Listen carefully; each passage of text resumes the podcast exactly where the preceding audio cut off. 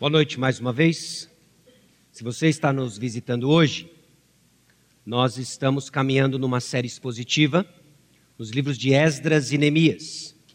Nós estamos encerrando a terceira de quatro partes dos dois livros. Hoje, nós estamos encerrando a terceira grande parte desses dois livros. Esdras e Neemias podem ser divididos em quatro grandes grupos. Nós já vimos dos capítulos 1 a 6 a reconstrução do templo. Esses capítulos narram para nós a reconstrução do templo. Houve um tempo em que Deus usou o rei Salomão para a construção de um majestoso templo. Esse templo, depois de um período de apostasia, de idolatria, ele foi destruído como ação da disciplina de Deus. Deus disciplina o povo de Israel, manda o povo para o exílio, e depois de um tempo no exílio, esse povo retorna à terra prometida, na missão de reconstruir uma cidade, um templo, os muros, para recobrar a presença abençoadora de Deus no meio do povo, e obviamente num processo onde Deus também está reconstruindo o seu povo. Então nós vimos um novo templo, uma nova lei, Estamos encerrando hoje a nova cidade, entrando no que será essa nova sociedade.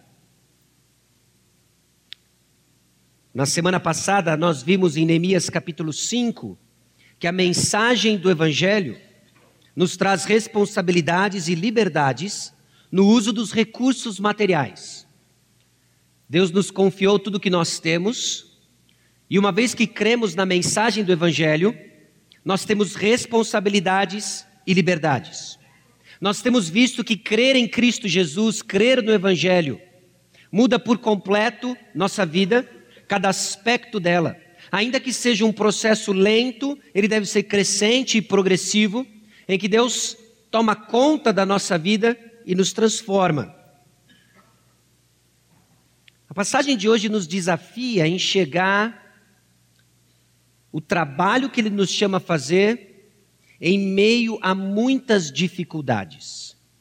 Saber nosso propósito como igreja, de alcançar pessoas, torná-los discípulos frutíferos, não nos exime da possibilidade de enfrentar provações, de enfrentar oposições. Eu até diria que o fato de abraçarmos a nossa visão, a nossa missão, incita não só no nosso meio, mas externo a nós, oposição.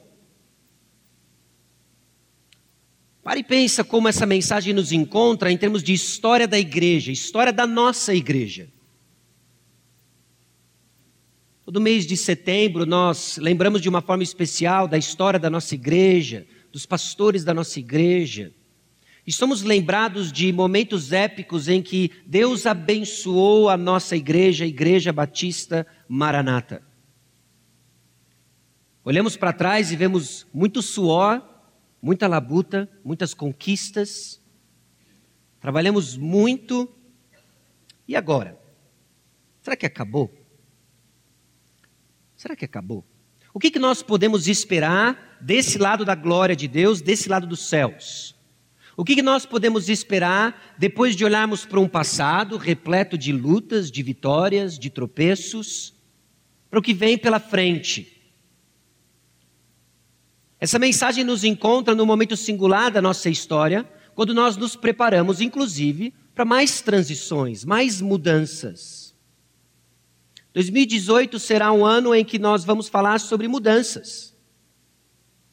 Mudanças que vão ocorrer no nosso meio, ainda que muitas coisas permanecem as mesmas. Diante do que tem adiante de nós, como que nós olhamos e refletimos sobre perseverança. Abra sua Bíblia em Atos capítulo 20. Antes de olharmos para Neemias capítulo 6, considere Atos capítulo 20. Atos capítulo 20 faz parte da descrição histórica, inspirada por Deus, de muito da atividade missionária do apóstolo Paulo. E Atos capítulo 20, versículos 1 a 3, descreve um momento específico da vida do apóstolo Paulo, onde ele provavelmente encerrou a escrita da epístola aos Romanos. Você já, você já experimentou a sensação de entregar um longo e árduo trabalho acadêmico? Okay? Para alguns jovens aqui, o seu TCC, ou uma monografia, um trabalho de várias páginas de história, que lhe custou o seu sono, talvez uma gastrite. E o dia em que você finalizou o trabalho e colocou sobre a mesa do professor, o que, que você achou que você merecia naquele exato momento? Talvez uma grande comemoração. Férias. Eu vou entregar isso daqui e vou sair de férias. Partiu praia. O que o apóstolo Paulo experimenta aqui em Atos capítulo 20, logo após terminar a carta aos Romanos, não é férias, são problemas, perseguição. Note Atos capítulo 20, versículos 1 a 3. Cessado o tumulto, Paulo mandou chamar os discípulos e, tendo-os confortado, despediu-se e partiu para Macedônia. Havendo atravessado aquelas terras, fortalecendo os discípulos com muitas exortações, dirigiu-se dirigiu para a Grécia, onde se demorou três meses. Provavelmente o tempo em que ele escreveu a carta aos Romanos. Tendo havido uma conspiração por parte dos judeus contra ele, quando estava para embarcar rumo à Síria, determinou voltar pela Macedônia. O apóstolo Paulo não parava. Ok, o que, que vem agora? Depois do que eu acabei de fazer, depois do trabalho que eu acabei de executar, o que, que vem agora? Problemas. Meus irmãos, nossa perseverança, ela é testada em meio à oposição, em meio a problemas. Nós já fomos agraciados por ter sido usado por Deus em tantas coisas. Nós já vimos Deus usando a Igreja Batista Maranata e seus membros de tantas formas. E o que nós vamos esperar agora? Férias, descanso. Nós vamos esperar mais trabalho. Inclusive, um sinal de que Deus está olhando com bons olhos ao que acontece quando Ele nos confia mais trabalho. Aos bons mordomos, Ele concede mais trabalho. Vamos ser fiéis ao que Ele nos confiou e Deus vai nos dar mais trabalho. Deus nos deu vários desafios ao longo dos últimos anos e vimos a boa mão do Senhor em momentos marcantes de nossa igreja. Depois de ver a boa mão do Senhor, nossa tendência então é pensar que acabou, agora nós vamos desfrutar. Mas desse lado da terra, nosso trabalho não acaba. Para cada vitória, novos desafios surgem e somos desafiados a confiar mais e aprender mais de Deus. Não é assim também na sua vida pessoal, na sua caminhada com Cristo Jesus? Talvez você lembre um momento em que você experimentou uma intensa sequidão conjugal ou problemas conjugais, pela graça de Deus eles foram resolvidos Graças a Deus. Ânimo, porque agora vem os filhos. Deus lhe concedeu a graça, então, de trabalhar na vida dos seus filhos. Agora vem a aposentadoria ou a falta dela. Parece que para cada estágio Deus reserva para nós uma nova aprovação, porque Ele está interessado em forjar em você maturidade, o caráter de Cristo, então nós temos que parar e refletir sobre perseverança, uma marca distinta do cristão, mas tão esquecida e tão necessária. Você crê no Senhor Jesus Cristo, você é chamado a perseverar. E a passagem de hoje, Neemias capítulo 6, Neemias capítulo 7, nos faz refletir, como igreja e como indivíduos, como igreja e como membros, parte do corpo de Cristo, sobre perseverança. Perseverança é necessária para seguirmos Jesus Cristo.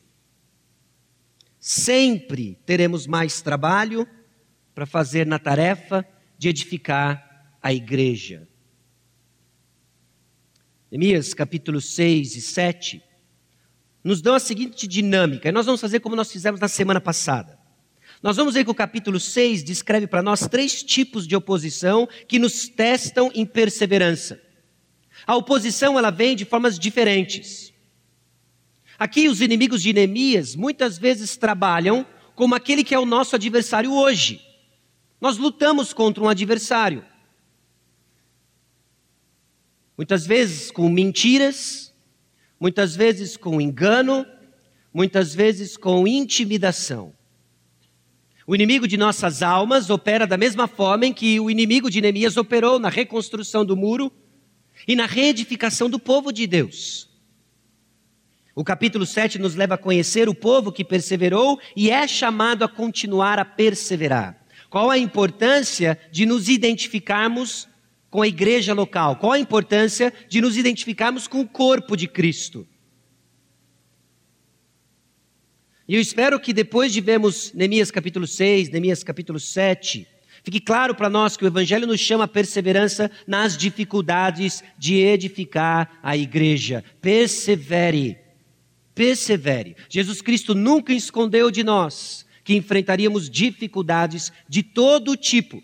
E as que mais doem são aquelas que vêm de fontes das quais nós não esperávamos. Persevere. Persevere. Nosso desafio então é perseverar em meio às dificuldades, não desanime, e perseverança, inclusive, é uma das marcas da eleição e de uma vida poderosa no Senhor.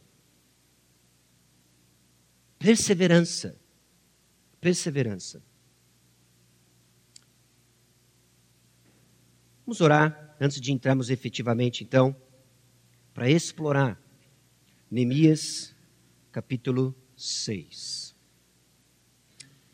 Senhor, aqui estamos diante do Senhor mais uma vez, reconhecendo que em tantos momentos distintos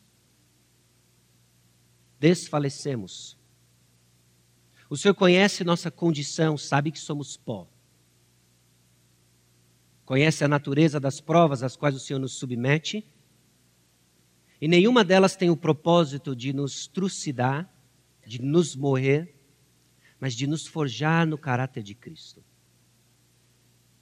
Mas é fato também que quando tiramos nossos olhos do Senhor Jesus Cristo, elas revelam a Deus em quem ou no que confiamos. Então também somos chamados ao arrependimento e renovar, ó Deus, nossa fé em Cristo Jesus, autor e consumador da nossa fé. Conceda-nos a graça, então, de olharmos para a vida de Neemias, aquilo que o Senhor operou através da vida deste homem, que nos aponta, ó Deus, para o nosso perfeito Salvador, aquele que, aquele que sofreu todas as oposições em nosso favor para que, em meio às oposições ao nosso adversário, nós não sejamos derrotados, mas vitoriosos. É no nome de Jesus, então, que nós oramos. Amém.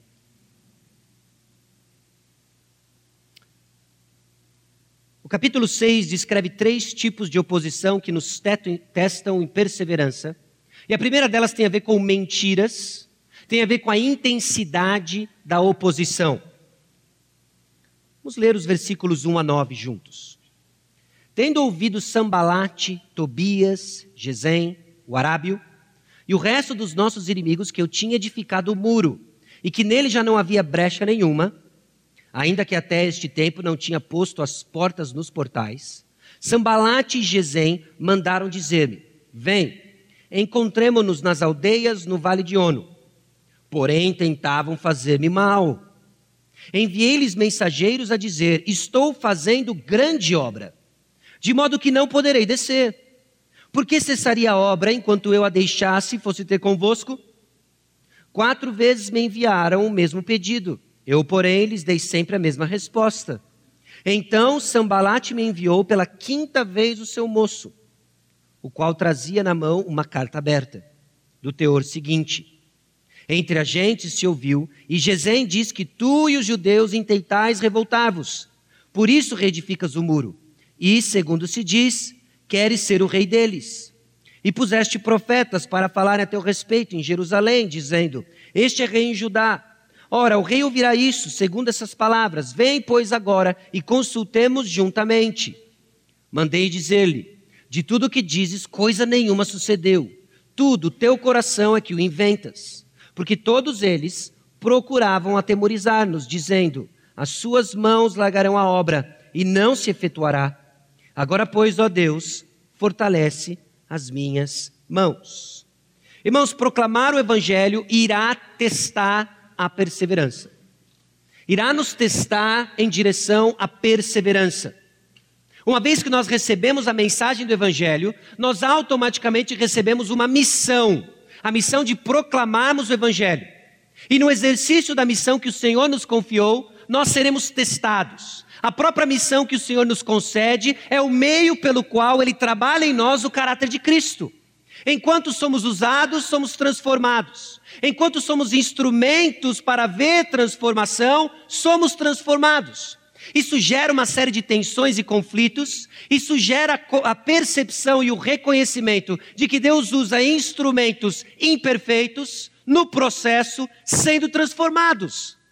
Ao mesmo tempo em que deixa evidente que a glória é dele, de que não é pela destreza dos instrumentos, de que não é pela sabedoria dos homens, mas pela beleza, grandiosidade da graça do nosso Salvador.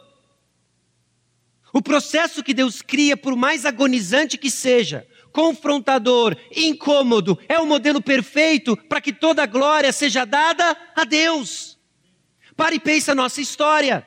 Nós somos gratos por uma série de episódios. Nós vivemos uma série de episódios e lembramos de uma série de presepadas. E ainda assim, aqui estamos, para a glória de Deus. Porque quem sustenta a igreja do Senhor Jesus Cristo é quem morreu por ela. Bendita esperança. Meus irmãos, proclamar a mensagem do Evangelho irá suscitar oposição em vários níveis.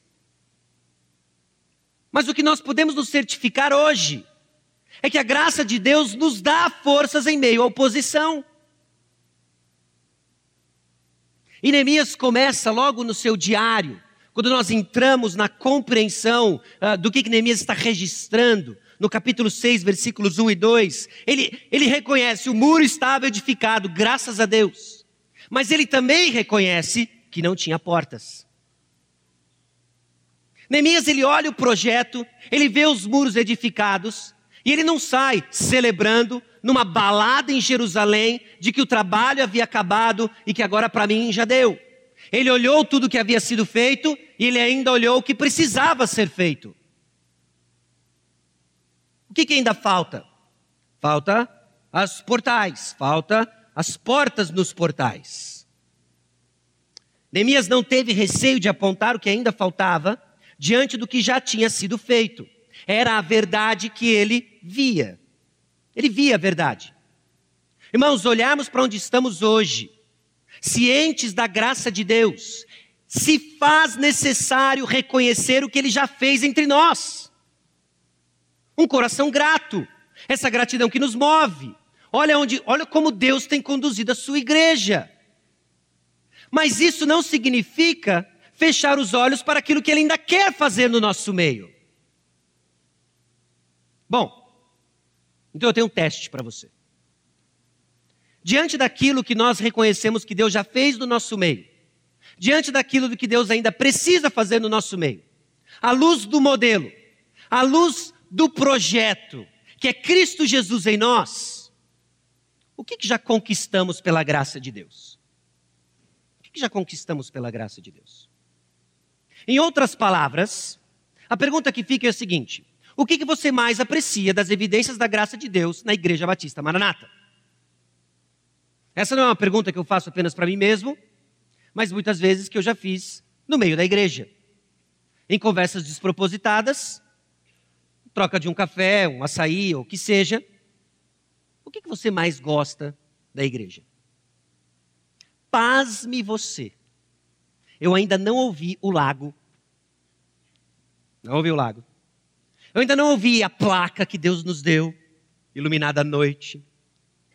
Sequer eu ouvi a natureza do quilômetro 11. Não são essas coisas que eu escuto. Eu escuto da esmagadora maioria, qual eu já perguntei, dois elementos. Dois elementos. O zelo pela palavra de Deus e a comunhão que nos une. São essas duas coisas que eu escuto. Perfeitas? Não. Vamos olhar o muro e ver o que Deus já fez no nosso meio?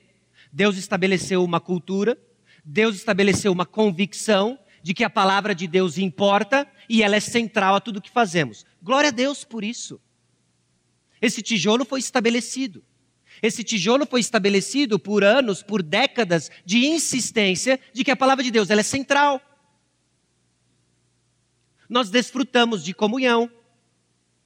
Aliás, há sete anos atrás, quando eu entrei pelas portas pela primeira vez, uma das marcas que mais me destacou para mim e que chamou a minha atenção, depois de passar por algumas igrejas por aí, foi a comunhão. Foi comunhão que nos une. Perfeita? Eu acho que tem portas ainda para pôr nos portais, mas nós temos que reconhecer o que o Senhor já fez entre nós. O que, que ainda falta? O que, que ainda falta? Pare e reflita. Quais são as coisas ainda que você identifica e que você uh, lhe motiva a orar para a nossa igreja? Quais são as portas dos portais que ainda falta para a Igreja Batista Maranata? Bom, será que esse conhecimento e o zelo pela palavra é traduzido em piedade? Será que o conhecimento que nós dizemos ter acerca da palavra de Deus é traduzido em vidas transformadas? Será que nós somos uma igreja que conhece a palavra? Ou temos pastores que zelam pela palavra? Será que ainda há espaço para crescermos? Em assimilarmos a palavra de Deus e traduzi-la em piedade? Os problemas que surgem no nosso meio são comumente resolvidos pela palavra aprendida e crida pelos irmãos maduros? Ou somente os pastores que podem resolver? Porque se nós estamos entendendo a tarefa diante de nós, que é sermos um povo parecido com Cristo Jesus, criados pela ação da palavra de Deus, Cabe a todos nós arregaçar as mangas e pôr a mão na massa. Cada um onde Deus lhe colocou, munido pelo conhecimento da palavra de Deus, traduzido numa vida de piedade, trabalharmos. Será que há espaço para crescer nisso? Será que nossa comunhão ainda tem portas que ainda não foram colocadas? Sem dúvida, reconhecemos muito do tempo que passamos juntos, que é gostoso estar juntos, mas trata-se de uma comunhão madura, podemos amadurecer em nossa comunhão. Meus irmãos, uma das marcas, inclusive, da nossa maturidade como igreja, é sermos capazes de reconhecer o que Deus tem abençoado e feito no nosso meio e o que ainda falta. E o que ainda falta? E quem vai dizer o que ainda falta é a própria palavra de Deus graças a Deus, alicerce já estabelecido. Estamos nos preparando para um crescimento sadio futuro. Ou seja, preparar líderes é um valor claro no nosso meio. Será que a mentalidade, segundo Timóteo 2,2, já inundou o coração da nossa igreja, que diz: transmite a homens fiéis e também idôneos para instruir outros. É parte da nossa oração, Senhor, faça crescer em nós essa mentalidade. Nosso prédio é uma bênção de Deus. Por muito tempo nós achamos que não teríamos problemas de espaço. Mas esse dia chegou. Esse dia chegou. Talvez você adulto não esteja vendo isso. Pergunte para uma criança que frequenta a escola bíblica dominical. Pergunte para os coordenadores da escola bíblica dominical. O nosso prédio não está perfeitamente adequado para a missão que Deus nos chamou fazer discípulos. A pergunta é: e agora? E agora? Irmãos, reconhecer o que Deus fez é o nosso chamado de um coração grato. E quando grato, movido pela graça, não tapará os olhos para o que ainda falta crescer. Agora, a resposta a isso não é de cinismo, ceticismo, mas de confiança de que aquele que começou o trabalho no nosso meio há de completar a boa obra.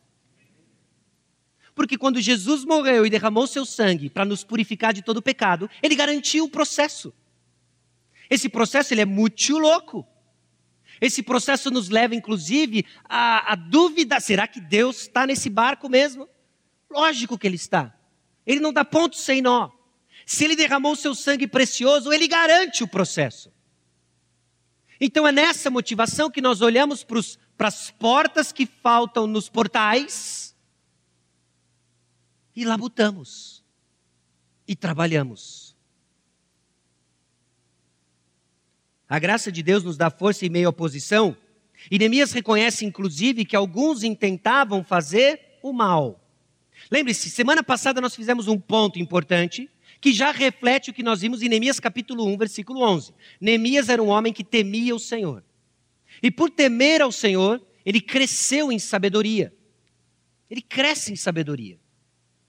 E por crescer em sabedoria, ele sabia distinguir uma situação do mal e do bem.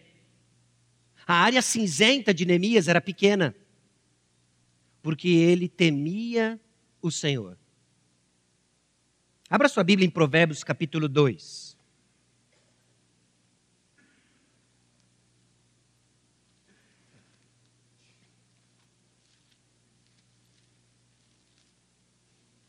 Dentro da sequência do livro de Provérbios,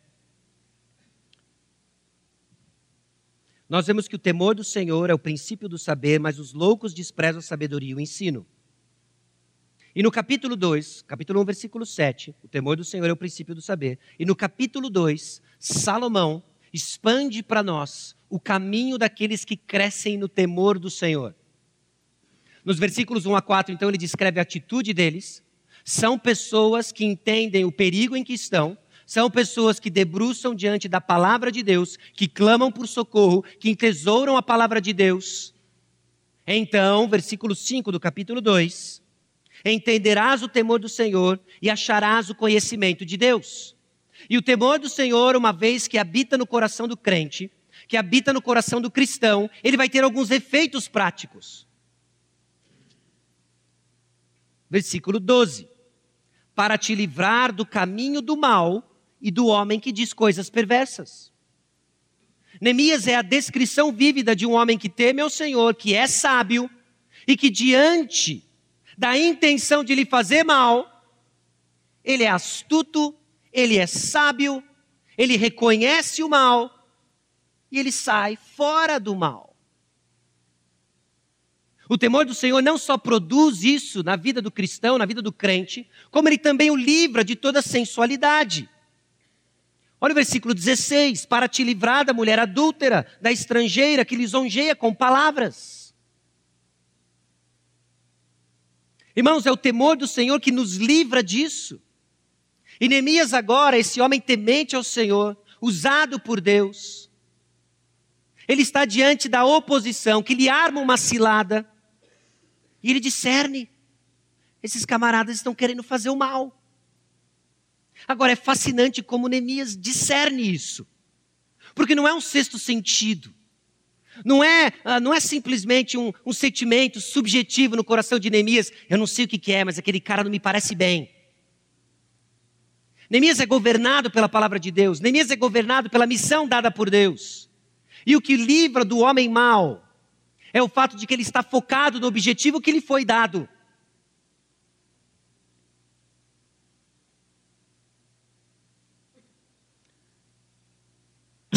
Como que ele percebeu o mal? Versículo 3. Estou fazendo grande obra. A estratégia dessa oposição era tirar Neemias da obra qual ele estava fazendo. Neemias está fazendo a obra do Senhor. E agora vem essas distrações querendo me tirar da obra que ele me chamou para fazer. Como que o temor do Senhor é traduzido na prática? Ele continua focado no que ele foi chamado a fazer. O que, que você está fazendo? O que, que você está fazendo? Será que junto com Neemias nós podemos dizer: Estou fazendo grande obra? Ou você vive deixando o mar te levar, ou você vive deixando suas circunstâncias te levarem. O que, que nós estamos fazendo? Grandes problemas surgem na vida de cada um de nós quando começamos a viver distante do propósito que Ele nos deu fazer discípulos e viver para a glória dele. Quando nós tiramos os olhos da missão a qual Ele nos deu, quando nós deixamos de ser consumidos pela missão que Ele nos deu, quando nós deixamos de ser consumidos pelo propósito que Ele nos criou, viver para a glória dele, nós nos enfiamos em problemas. Eu não consigo pensar uma situação um contexto de aconselhamento, um contexto de pecado pessoal, em que naquele momento em que nós decidimos viver para nós mesmos, nós estávamos fazendo a obra que o Senhor nos chamou para fazer. Então, estar focado na missão que Deus nos deu não é ignorar problemas, é nos manter no caminho seguro, longe dos problemas. Porque quando estamos à toa, o nosso tempo vai seguir nossas sensualidades. O nosso tempo vai seguir a nossa busca por prazer. O nosso tempo vai seguir a mágoa do nosso coração. Mas focados na obra que o Senhor nos deu, nós vamos estar num caminho seguro, fazendo o que Ele nos chamou para fazer. O que tem te distraído, irmão? Quais são as coisas que constantemente lhe distrai para fazer a grande obra? Será que é a busca constante por lazer? Será que ah, essa, esse tema do mundo, da sociedade que nós vivemos, da cultura onde nós vivemos, de que para ser bom tem que ser legal, tem que ser divertido, tem distraído você da obra que Deus lhe chamou para fazer? Se é legal, eu vou. Se é legal, eu participo. Se é legal, eu ponho a mão no bolso. Se não é legal, eu não vou, não participo e não ponho a mão no bolso. Esse é você. Porque é questão de tempo de que o seu tempo vai ser devoto a problemas. A problemas. Será que é a busca pelo desenvolvimento profissional? Não me entenda errado aqui. Eu entendo que cada um de nós, crente em Cristo Jesus, tem o dever e a responsabilidade de crescer em excelência profissional. Amém? Agora, isso não pode e não deve ser um obstáculo para que você deixe de cumprir a sua missão. E qual é? Fazer discípulos e viver para a glória dele. Será que é a sua carreira, os seus estudos? Assim como cada cristão profissional deve buscar excelência profissional, cada estudante deve se esmerar em ser um bom estudante. Os pais dizem amém. Mas isso fatalmente pode ser um obstáculo, inclusive, para que você cumpra a sua missão. Será que é família? Todos nós somos chamados a servir nossas famílias a viver em família, mas quando ela passa a ser desculpa para não servirmos o Deus que nos chama para uma missão, cuidado. Cuidado. Não use sua família como escudo de omissão. Sirva sua família no cumprimento da grande comissão. Isso é bem diferente. Isso é bem diferente. Essa oposição, no versículo 4, mostra a sua insistência. Quatro vezes. Eles chamaram Neemias. Eles distraíram Neemias para que ele fosse visitá-los e saísse da grande obra a qual ele estava envolvido. Água mole em pedra dura, tanto bate até que fura? Não, se a pedra for a graça de Deus. Não, se o que nos mantém no caminho é a graça de Deus. Mas note a natureza da oposição. Note a natureza das investidas satânicas, meu irmão, sobre a sua vida. E aqui eu reconheço, e aqui sim nós confessamos diante do Senhor que a oposição, a tentação nos cansa. Nos cansa. Eu não sei se você já parou para pensar nas bênçãos do céu. Estar com o Senhor Jesus, desfrutar do Senhor Jesus, mas parte das bênçãos é a ausência do pecado. É a ausência do pecado que arma ciladas, que nos faz cair de novo, que nos quer ver no chão, no tatame. Um dia, meu irmão, nós vamos estar livres disso. Mas até lá, saiba e espere o seguinte: Satanás não tem descanso e ele não para. Ele não para. Então vigiemos. Essa oposição, depois de insistir em tentar fazer o mal, ela agora muda de estratégia e ela passa a difamar o caráter de Neemias. Nada muito diferente do que o próprio Senhor Jesus Cristo enfrentou. Quando os fariseus viram que eles não conseguiam parar Jesus Cristo, porque não era chegada a sua hora, eles mudaram de estratégia e passaram a difamar a sua reputação, dizendo que ele era um agitador, de que ele estava causando uma rebelião civil, dizendo que ah, ele estava blasfemando contra Deus. A estratégia não muda. Ela pode mudar o seu embrulho, a sua aparência, mas ela é igual. A oposição começa então a investir e difundir em mentiras. Esse é o padrão do mundo e da oposição: mentiras. Eles começaram a dizer, espalhar por aí, que a razão pela qual Neemias queria reedificar o muro era porque ele queria ser o rei deles. Olha e pensa como é que isso ia soar para Ataxerxes. Puxa, eu liberei você, Neemias, meu copeiro, eu confiei em você, eu, eu concedi tudo aquilo que você me pediu, e agora você quer se tornar rei? Era mentira perfeita. Agora é interessante a reação de Neemias. Porque Neemias ouve aquelas mentiras. E ele não sai por aí justificando para cada um deles. Ele não sai por aí tentando agora se justificar. Ele não monta um site, o verdadeiro Neemias.com.br. Ele não sai buscando onde começou os focos das mentiras.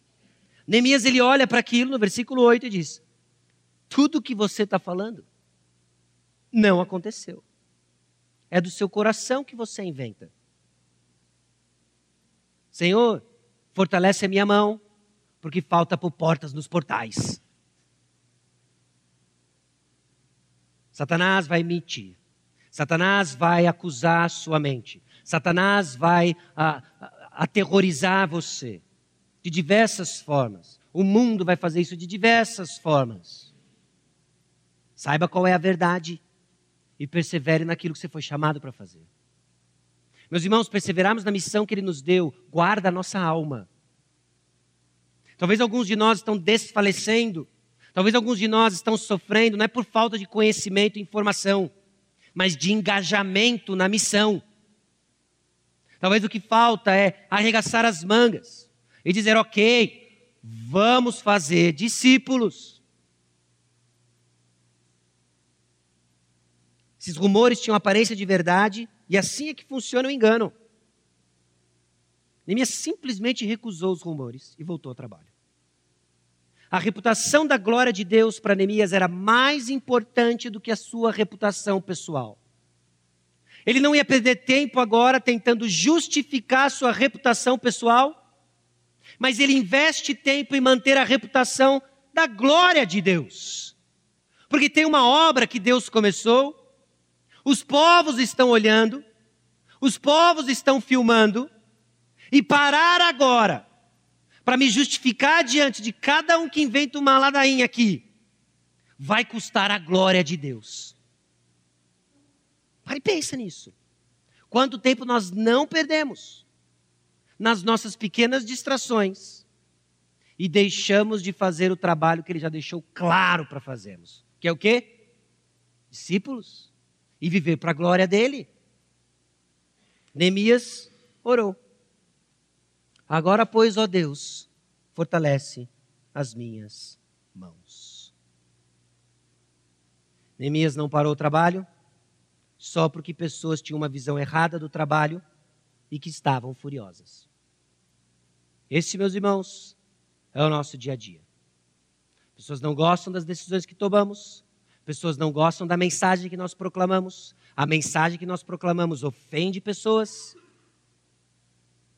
e somos simplesmente chamados a zelar pela glória do nosso Salvador. Como? Continue proclamando. Continue falando. Continue preocupado em conhecer a Deus. Em conhecer a Deus.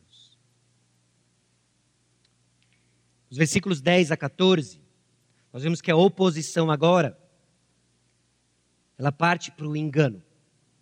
Ela parte para o engano. Versículos 10 a 14.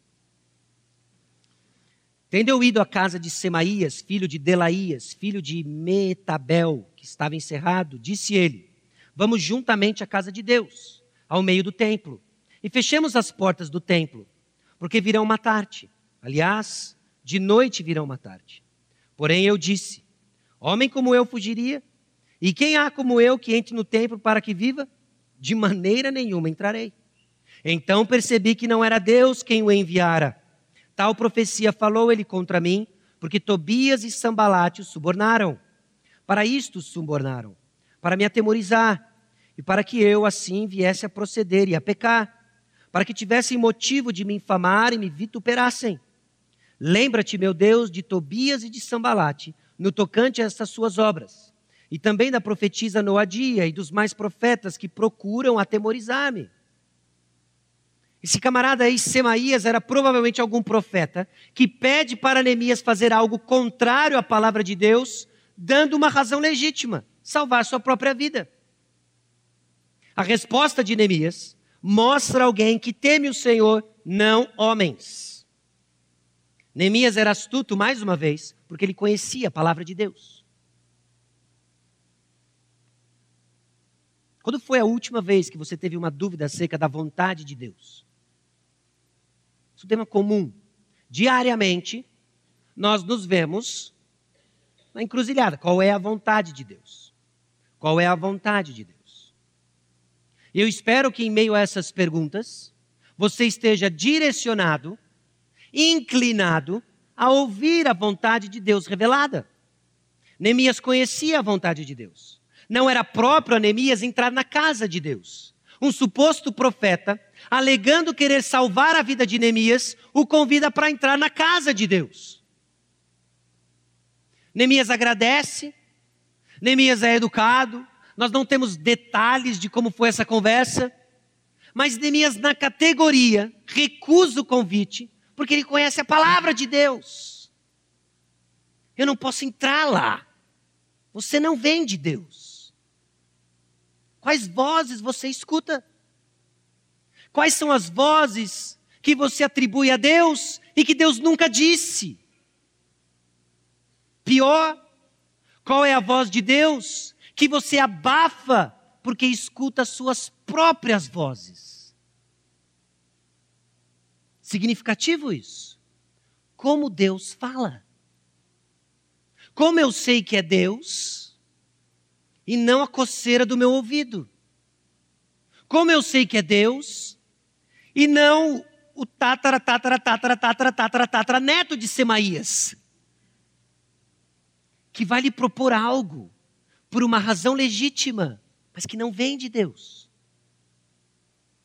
Como nós sabemos? Se não pela palavra de Deus. Irmãos, temer ao Senhor, conhecer a palavra, irá preservá-lo num caminho de segurança, porque você vai ouvir o próprio Senhor. O próprio Senhor. Neemias conhecia a palavra. Você quer conhecer a vontade de Deus? Conheça a Bíblia, que fala acerca de Cristo Jesus. Você quer discernir quando alguém está alinhado com a vontade de Deus? Conheça a Bíblia. Semaías aqui, ele aceita o dinheiro para enganar Neemias. O amor ao dinheiro pode levar pessoas a se desviarem. A confusão das nossas motivações, a confusão das nossas afeições nos tira do prumo. O que nos traz de volta É a palavra de Deus. Que nos guia a palavra de Deus. Perigos, meus irmãos, que nenhum de nós está imune. Mas graça que está à disposição de cada um para vivermos uma vida tranquila e segura, ainda que repleta de oposição e perigo, mas sabendo discernir a voz do nosso pastor, o Senhor Jesus Cristo. Neemias ora então. Ele faz uma oração que talvez mexa um pouco conosco. Talvez que nos crie conflitos ao lembrarmos do Sermão do Monte. Mas Neemias ele quer misericórdia sim para aqueles que se arrependem de seus pecados e confiam em Deus. Mas alinhado com os propósitos de Deus, ele também quer justiça para aqueles que se opõem a Deus e seus propósitos. Neemias não brinca o jogo da vingança pessoal. Ele está alinhado com os propósitos de Deus. E porque ele conhece os propósitos de Deus, ele sabe quem está a favor e quem está contra. E isso informa a sua oração. A oração no versículo 14. No capítulo 6 ainda descreve para nós, nos versículos 15 a 19, uma oposição não só presente, enganadora, mas também intimidadora. Acabou-se, pois, o muro aos 25 dias do mês de Elu, em 52 dias. Sucedeu que, ouvindo todos os nossos inimigos, temeram todos os gentios, nossos circunvizinhos, e decaíram muito no seu próprio conceito. Porque reconheceram que por intervenção de nosso Deus é que fizemos essa obra. Também aqueles dias, alguns nobres de Judá escreveram muitas cartas que iam para Tobias, e cartas de Tobias vinham para eles. Pois muitos em Judá lhe eram ajuramentados, porque era genro de Secanias, filho de Ará. E seu filho Joanã se casara com a filha de Mesulão, filho de Berequias. Também das suas boas ações falavam na minha presença, e as minhas palavras lhe levavam a ele. Tobias escrevia cartas para me atemorizar. Meus irmãos, a graça de Deus nos dá persistência em meio ao cansaço da forte intimidação. Já reconhecemos isso e dizemos de novo: cansa. Lidar com as investidas constantes de Satanás cansa. Por vezes é intimidadora, mas é a graça de Deus que nos concede persistência, perseverança. Versículo 15, nós vemos um impressionante relato de que esse muro foi construído em 52 dias. Você lembra da equipe de Neemias? Perfumistas, ourives. Esses caras terminam o muro em 52 dias. Meus irmãos, mais um lembrete de não subestimarmos o que a graça de Deus pode fazer com esse ferramentário aqui, ó. Ok? Ó, ó dá uma olhada para nós. O que, que Deus pode fazer? Não é olhando para nós que nós vamos ter uma visão do futuro, mas é olhando para Deus nós vamos ter uma visão do futuro. Do que Ele pode fazer. E aí nós somos mais uma vez confrontados. Você crê mesmo? Ou tudo isso é um discurso empolgado? Você crê mesmo? Que Deus pode nos usar para conversão de almas? Você crê mesmo que Deus pode nos usar para transformação de vidas? Você crê nisso? Se você crê que é Deus quem faz, sim. Agora, se a nossa confiança está em nós, nós vamos tremer na base. E nós não vamos cumprir o que Deus nos chamou para fazer. Esse muro foi reconstruído em 52 dias. E agora Tobias trabalhava contra o bem-estar do povo de Deus. E agora está conversando com os nobres de Judá. Pensa na oposição missionária. Esses camaradas eles estão incomodando Neemias desde o dia 1. Adotando vários tipos de estratégia e agora eles veem esses muros reconstruídos. Só resta uma coisa: um trabalho árduo do evangelismo do mal. É isso que a oposição faz. Não satisfeito em estar longe do Senhor, longe do povo de Deus, fica nesse trabalho de leve trás, relacionado com os nobres de Judá via casamento. Mais uma vez, a importância pela qual Israel deveria zelar por não se casar com os filhos de outros, de outros povos, de manter a nação santa e separada. E agora, com esses relacionamentos comprometidos, com esses relacionamentos entre ah, Tobias e os seus parentes nobres de Judá, eles começam a trocar cartas e começa a chegar nos ouvidos dos nobres de Judá que Tobias era um cara legal, que ele era bacana, as boas obras que ele fazia, e assim, no intuito de minar a reputação de Neemias. Meus irmãos, é a estratégia de Absalão. Como foi a estratégia de Absalão? Olha, se fosse eu para julgar a sua causa, ia ser muito mais rápido, justo, mais barato, e não só isso.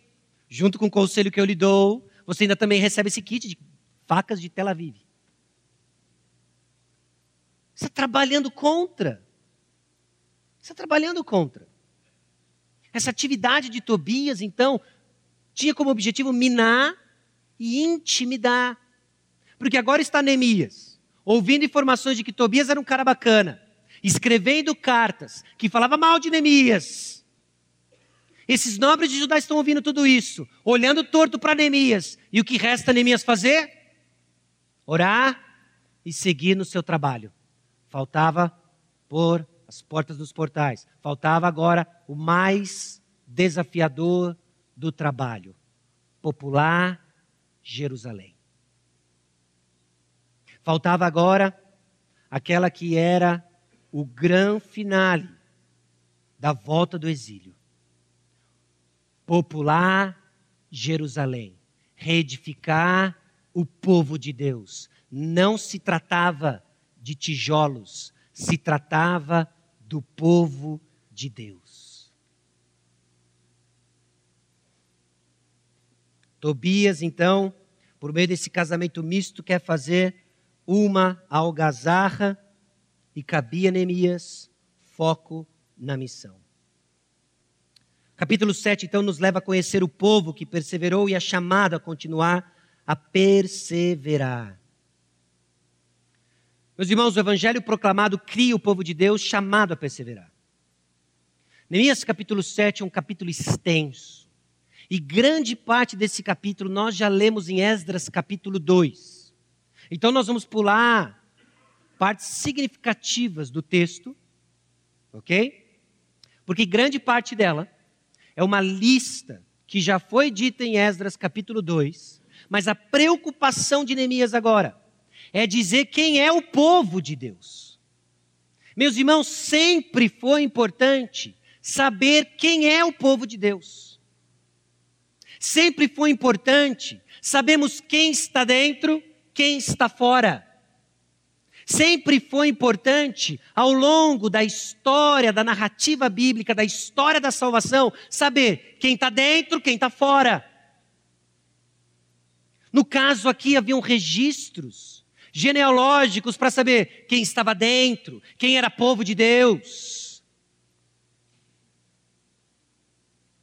Neemias então traz uma lista em seu esforço de popular Jerusalém. Vamos ler os versículos de 1 a 7. Ora, uma vez reedificado o muro e assentadas as portas, estabelecidos os porteiros, os cantores e os levitas, eu nomeei Hanani, meu irmão, e Hananias, maioral do castelo, sobre Jerusalém. Hananias era um homem fiel e temente a Deus, mais do que muitos outros. E lhes disse: Não se abram as portas de Jerusalém até que o sol aqueça, enquanto os guardas ainda estão ali. Que se fechem as portas e se tranquem Ponham-se guardas dos moradores de Jerusalém, cada um no seu posto diante de sua casa. A cidade era espaçosa e grande, mas havia pouca gente nela, e as casas não estavam edificadas ainda. Então, o meu Deus me pôs no coração que ajuntasse os nobres, os magistrados e o povo, para registrar as genealogias. Achei o livro da genealogia dos que subiram primeiro, e nele estava escrito: são estes os filhos da província que subiram do cativeiro, dentre os exilados, que Nabucodonosor, rei da Babilônia, levara para o exílio e que voltaram para Jerusalém e para Judá, cada um para a sua cidade. Os quais vieram para Zorobabel, Jesua, Neemias, Azarias, Raamias, Naamane, Mordecai, Bilsã, Misperete. Quem? Big Vai. Aí, ó, é a lista, a gente já viu isso aí. Neum e Bana. Este é o número dos homens do povo de Israel. E a lista é extensa dos homens e dos seus filhos. Neemias lista quem é o povo de Deus. Neemias abre o livro do pacto. E ele lista quem está dentro e quem está fora. Você percebe a importância de sabermos quem está dentro e quem está fora? De alguma forma, meus irmãos, ao longo da história do povo de Deus, livros genealógicos, outros registros foram usados para que nós soubéssemos quem são os que estão dentro e os que estão fora. Se vai ser colocado num livro, se vai ser uma planilha Excel, não importa, mas cabe a nós sabermos quem está dentro e quem está fora. Por quê? Porque se você diz que está dentro e diz que conhece a Deus, nós esperamos que você haja como quem conhece a Deus. Mas se você diz que está dentro e age como quem não conhece a Deus, nós vamos amá-lo o suficiente de não deixá-los iludido e dizer, meu irmão, você vive como quem não conhece a Deus. Você não pode ter parte na presença de Deus. Você não pode colher as bênçãos de estar com o povo de Deus. Mas quando essa distinção é tirada, e isso aqui vira uma feira, e nós não sabemos quem é quem, nós não sabemos quem cobrar, nós não sabemos quem vai nos cobrar. Nós precisamos saber quem está dentro e quem está fora. Eu tenho um capítulo, um versículo para você assinar o livro do pacto? Não. Mas eu tenho uma história que diz: sempre soubemos quem está dentro, quem está fora. Se você se recusa em se identificar com quem está dentro, eu tenho algumas suspeitas. E elas não são boas. Porque você se recusa em se identificar com os que estão dentro. Por que você prefere se associar com os que estão fora? No nosso contexto é só assinar um livro e estar de acordo com aquilo que nós compactuamos e se comprometer diante do povo de Deus de viver crescendo a imagem e semelhança de Cristo. Quem vai popular Jerusalém deve ser o povo de Deus. Quem vai edificar a igreja deve ser o povo de Deus. Meus irmãos, isso é muito importante, porque isso nos define. É assim que nós vamos saber quem está dentro e quem está fora. É assim que nós vamos saber quem nós vamos exortar, quem nós vamos encorajar, quem nós vamos evangelizar. Não simplesmente porque tem um nome assinado, mas porque você se compromete em viver como povo de Deus. Abra sua Bíblia em Jeremias, capítulo 31.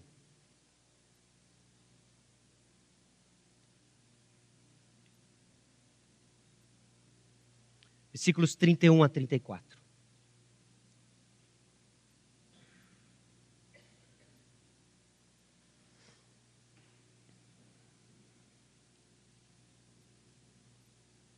Jeremias 31, versículos 31 a 34 diz o seguinte: Eis aí vem dias, diz o Senhor, em que firmarei nova aliança com a casa de Israel e com a casa de Judá.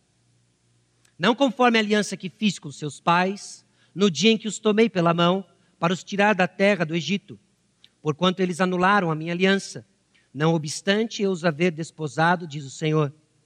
Porque esta é a aliança que firmarei com a casa de Israel, depois daqueles dias, diz o Senhor. Na mente lhes imprimirei as minhas leis, também no coração lhes inscreverei. Eu serei o seu Deus e eles serão o meu povo. Não ensinará jamais cada um ao seu próximo, nem cada um ao seu irmão, dizendo: Conhece ao Senhor, porque todos me conhecerão, desde o menor até o maior deles, diz o Senhor. Pois perdoarei as suas iniquidades e dos seus pecados jamais me lembrarei. Em Cristo Jesus, nós participamos disto. Em Cristo Jesus, nós somos compactuados como povo que conhece a Deus. E a Bíblia é repleta da descrição daqueles que conhecem a Deus. E aqueles que conhecem a Deus vivem na palavra de Deus.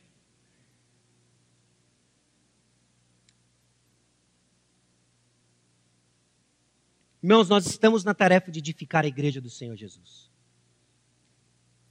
Por vezes o trabalho é árduo, e aqui eu acho que cabe inclusive dizer feio. Porque ainda lutamos com o pecado remanescente, ainda vemos a feiura do pecado no nosso meio. Mas não como quem não tem esperança. Como quem entende e é constantemente lembrado, no nosso caso, pelo menos uma vez por mês, de uma forma visual, de que o sangue de Jesus foi derramado em nosso favor. E que ele nos trouxe como corpo de Cristo, porque o corpo de Jesus foi quebrado em nosso favor. De que ele carregou nossa culpa, de que ele sofreu a oposição máxima, para que nós, em meio à oposição, por mais insistente que seja, por mais cruel que seja o mundo, tenhamos esperança. Eu venci o mundo, diz Jesus. Então quem é você? Quem é você? Oposição ou trabalhador? Oposição ou trabalhador? Aqueles que trabalham, aqueles que constroem, buscam a vontade do Senhor, atento aos planos do Senhor e focados em livrar-se das distrações que nos tiram de viver para o Senhor. Quais são as distrações que incomodam você? Quais são as distrações que têm tirado você da jogada para viver para o Senhor, crescendo em santidade? Quem é você? Você está fora ou você está dentro? Quem está dentro cresce no conhecimento do Senhor segundo a piedade. É inclusive capaz de discernir quem está fora e busca trazê-los para dentro. Quem é você? Talvez já há um tempo visitando a igreja. Talvez já há um tempo namorando o evangelho. Talvez há algum tempo olhando a mensagem, o compromisso de Cristo Jesus e aqui com razão avaliando o custo. Eu estou vendo que seguir a Jesus Cristo vai me custar. Talvez isso te leve a hesitar. Fazes bem, Pondere bem. Porque o que nós esperamos é que quando você diga sim, Deus lhe transforme e você siga crescendo. Há um custo envolvido. Mas você está fora ou está dentro? Cabe a palavra de alerta de que nós não sabemos quanto tempo temos. Não sabemos do amanhã. Hoje é dia de salvação. Hoje é dia de reconhecer que você tem vivido fora do povo de Deus, de que você não tem parte com o povo de Deus, que você conhece alguns do povo de Deus, mas hoje é dia de salvação.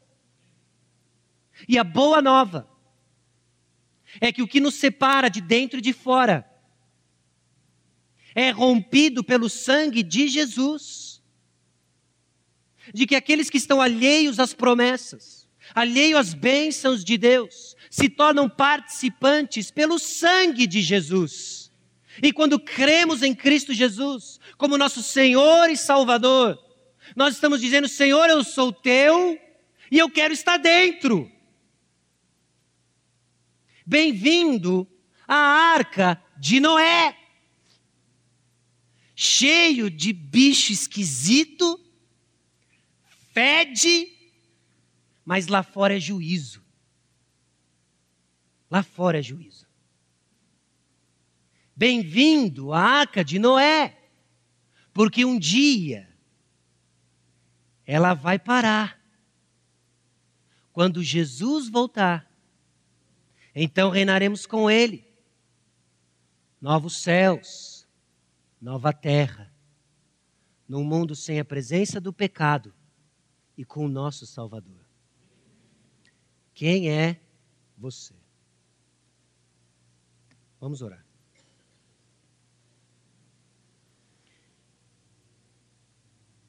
Senhor nosso Deus e Pai, aqui estamos diante da Sua palavra.